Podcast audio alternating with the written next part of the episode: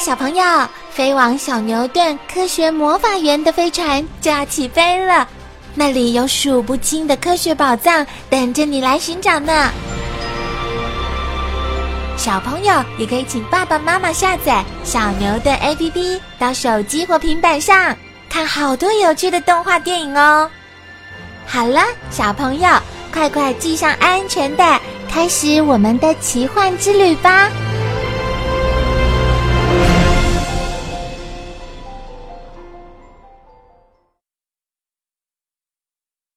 美人鱼。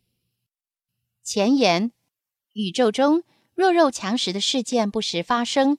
银河九号太空船的船员在一颗奇异的星球上险遭吞并，他们将如何逃过这一场灾难呢？银河九号太空船在一颗奇异的绿色星球上登陆，触目所及全是植物。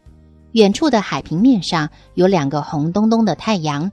一大一小在水天之际浮荡着，阳光映在浪花上，金黄色的色调显得耀眼而富于动感。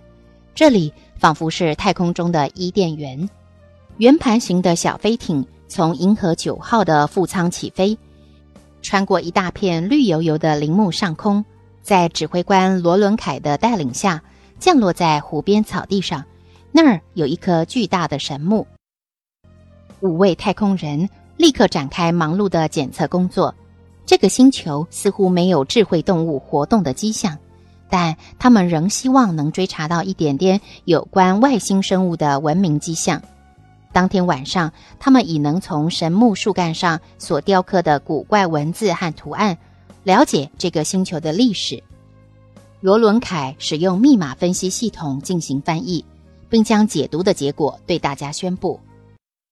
这个星球曾经经历了一段充满罪恶、恐怖的岁月，大概是十万年前吧。这里住着一种两只脚、两只手的两栖类生物，它们的样子和我们地球人差不多。他们是大地的主人，成天自由自在的漫游。后来从海里出现了一种美丽的动物，是一种美人鱼吧。罗伦凯用手电筒指向树上的美人鱼图案。双目泛光，继续说：“开始时，这两种生物混居在一起，但最后，原本在陆地上的生物被引诱到海底，并在海底建造城市，从此再也没回陆地来。听起来好像是个神话。”施嫦娥笑着说：“不是神话。”突然而来的声音令众人吓了一跳，回头一看。是一个全身长满青草般毛茸茸的生物，躯体像树干，椭圆形的头部布满了皱褶，身高一公尺半，疑似眼睛的部位射出闪烁的蓝光，嘴巴隐藏在如绿发般的须状物里。它就直立在陵墓旁。罗伦凯用手电筒照它，他开口大笑起来：“你们可以去查查看。”每一棵神木上所刻的文字图案是不是都是一样？你们现在所看到的都是我记载下来的事实。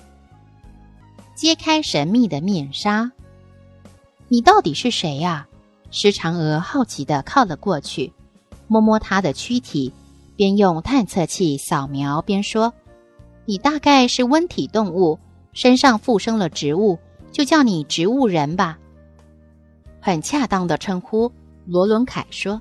他召唤同伴，再度登上小飞艇，去寻找其他神木。小飞艇在山间盘旋了一阵子，看到另一棵大树，鹤立鸡群般的耸立在山腰。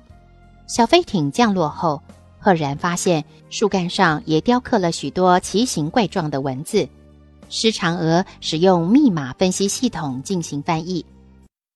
从前，从前，这森林里曾有一种生物，全身没有绿色的长毛，身体柔软，可以自由自在地跑跳，可以爬树摘取果实，也可以潜到水中和鱼类共同生活。后来，它们被从海底冒出的美人鱼引诱到海里去，再也没有回来。它们好像对海洋有无比的向往，也许它们再也出不来了。是不想出来，还是不能出来？罗伦凯满脸疑惑。这里的神木旁边也有许多植物人。突然，其中一个说话了：“你们要当心呐！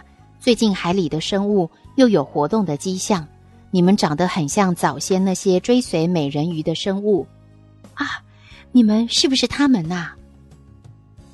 你能告诉我们那些生物原来在哪里活动吗？”施长娥问。一切都不存在了。我出生的时候，他们就已经不见了。我们植物人的寿命很长，每一代可以活五千年。我的祖先把事情告诉了我，我一直觉得很好玩。也许你们就是那些追随美人鱼到海里的家伙，不是吗？植物人之间用细碎、难以察觉的声音互相交谈着。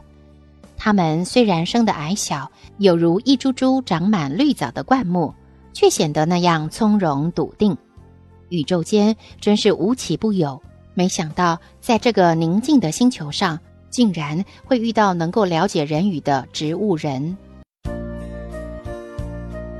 紫色的天空越来越暗，稀疏的星光在枝叶间闪烁，一只发光的飞蛾在周遭盘旋。面对此景。五个人一发感到宇宙之旅的孤独、寂寞与无助。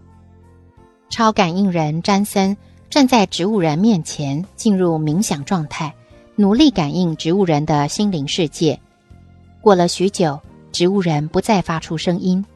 詹森叹了口气说：“植物人是一种高等灵性生物，他们现在不想再多说什么，他们只希望我们能在这里发掘出一些东西。”五个人登上小飞艇，朝母船“银河九号”飞去。